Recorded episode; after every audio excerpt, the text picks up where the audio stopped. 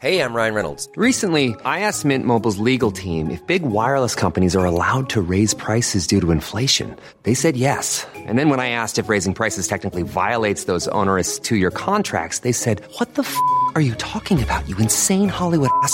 So to recap, we're cutting the price of Mint Unlimited from $30 a month to just $15 a month. Give it a try at mintmobile.com slash switch. $45 upfront for three months plus taxes and fees. Promo rate for new customers for limited time. Unlimited more than 40 gigabytes per month. Slows. Full terms at mintmobile.com. Podemos protestar contra a autoridade. Primeira parte. Primeira carta aos Tessalonicenses capítulo 4. Comentário de Mari Persona. Quando eu era incrédulo, eu era crente. Quando eu era incrédulo, eu era crente. Crente em outras coisas, em crendices, né? E fui, fui criado numa família católica. Então, tinha aquelas crendices todas que você tem da, da religião. Mas existia também o medo né, de fazer alguma coisa errada e ser castigado por Deus. O castigo de Deus era uma coisa assim que naquela época de criança, a gente tinha medo de Deus, a gente tinha um temor de Deus.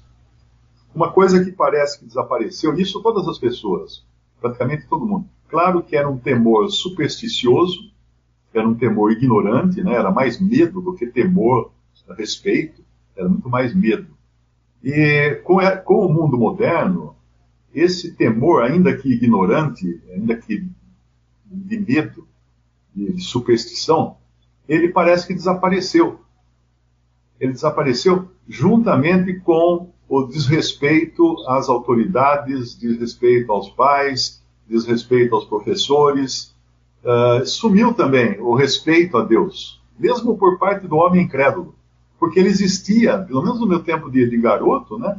Uh, ninguém, ninguém levava na, na maciota, assim, uh, falar alguma coisa ou fazer alguma coisa, sabia que vinha, podia vir, vir uma retranca ali, né? Mas hoje, interessante, a sociedade que nós vivemos hoje, uh, ela despreza qualquer tipo de reconhecimento de uma autoridade superior em Deus. E às vezes, nós cristãos convertidos a Cristo, que já temos o Espírito Santo, que já conhecemos a palavra de Deus, às vezes nós fazemos pouco dessa autoridade sobre nós, que é o que ele vai falar aqui no versículo no versículo uh, ah, 6. Ninguém oprima ou, ou engane a seu irmão em negócio algum. Ou seja, esse negócio algum, eu creio que não está falando apenas em negócios, né, de, de transações comerciais, mas eu, eu acredito que é não oprima uh, seu irmão em, em coisa alguma. Uh, no inglês é qualquer questão. Então, isso aqui em qualquer coisa.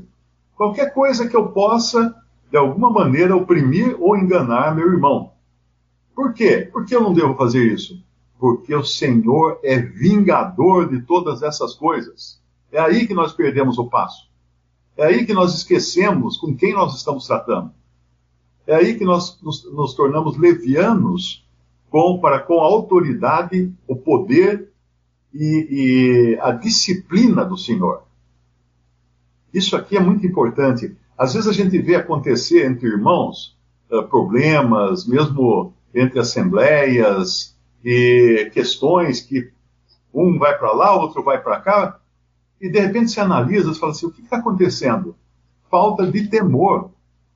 Falta de temor, porque quando nós somos uh, ousados em assumir posições, principalmente que envolvem outros, e nas, nas questões da Assembleia, elas envolvem outras, nossas, essas posições que nós assumimos podem envolver outros irmãos, ou sempre envolve outros irmãos, né? Nós nos tornamos ousados porque nós perdemos o respeito e a noção de que existe um Deus que disciplina e que toda ação tem uma reação.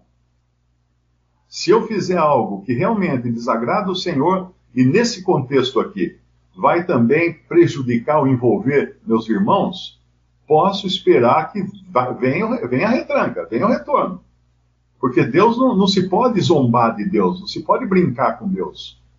Eu, eu, eu realmente eu tenho medo, vou falar agora sinceramente, de certas coisas, certas, certas atitudes que eu tenho, e às vezes eu penso assim, Ih, como é que eu fui pensar isso? Como é que eu fui fazer isso? Né? O que, que vai acontecer agora comigo? É claro que o nosso Deus é um Deus de graça, é um pai que trata com seu filho em graça, em misericórdia.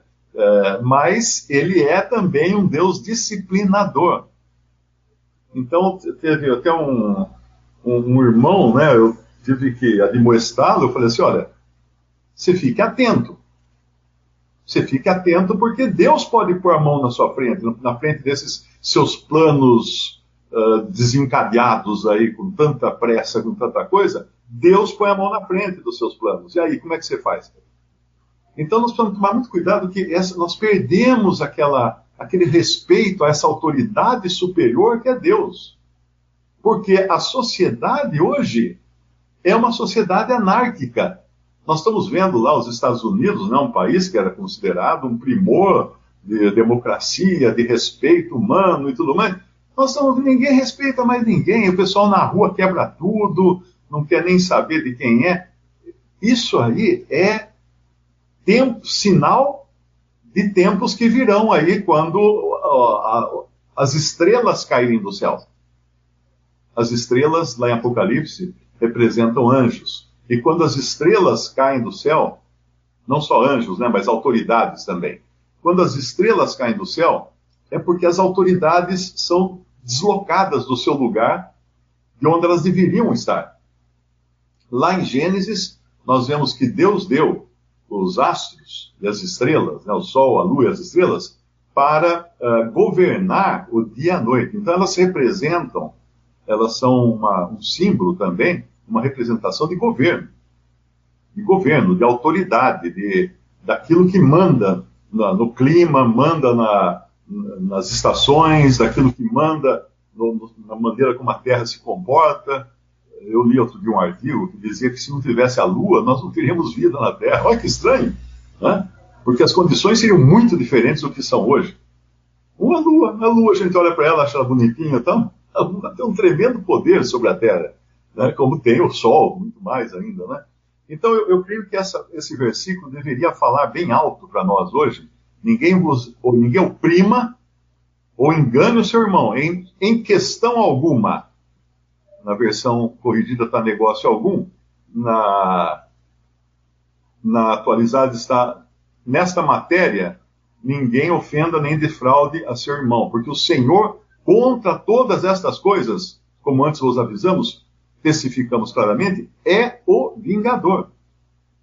Então, Deus, o nosso Deus, ele é também o vingador dos oprimidos, das viúvas, dos que são, de alguma maneira, lesados. Então, se eu lesei alguém, se eu causei dano a alguém, se eu oprimi alguém, eu posso esperar que Deus vai falar comigo, o Senhor vai falar comigo. Ele vai, ele vai dar uma chibatada em algum momento. Porque, como fala lá em, em, em Hebreus, capítulo, capítulo 12, eu acredito que é, uh, ele diz assim: no versículo 5, e já vos esquecestes da exortação que argumenta convosco como filhos. Como filhos. Uh, filho meu, não desprezes a correção do Senhor, e não desmaies quando por ele fores repreendido, porque Deus repreende, então.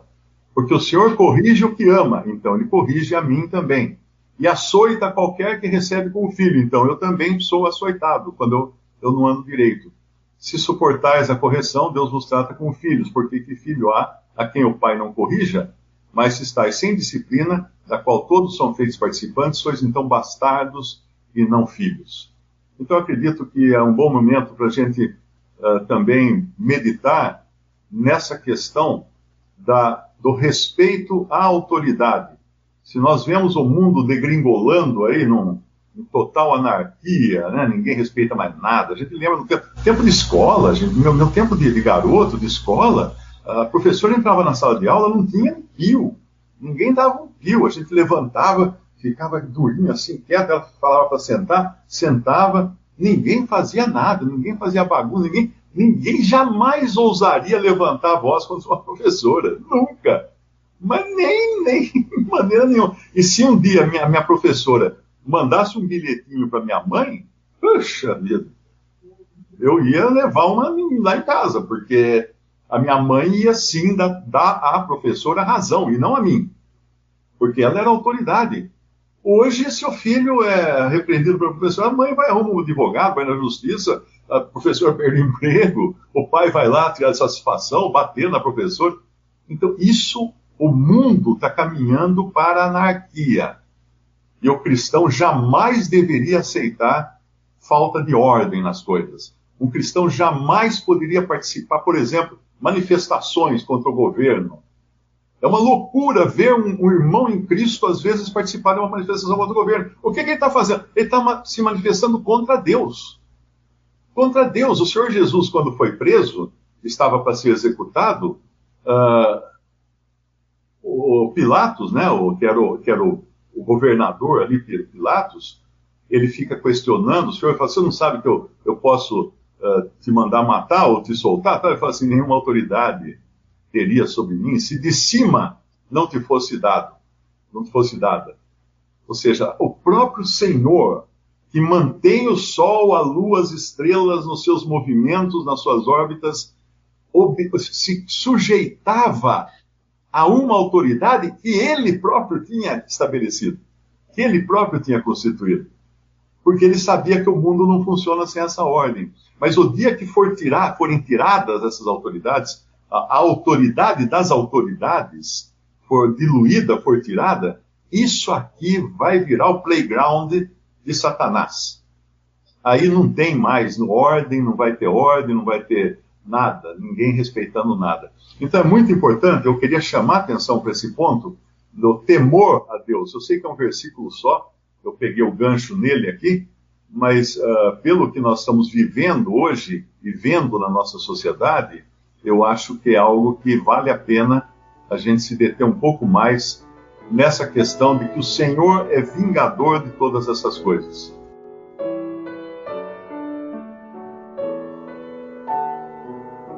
Visite respondi.com.br. Visite também 3minutos.net.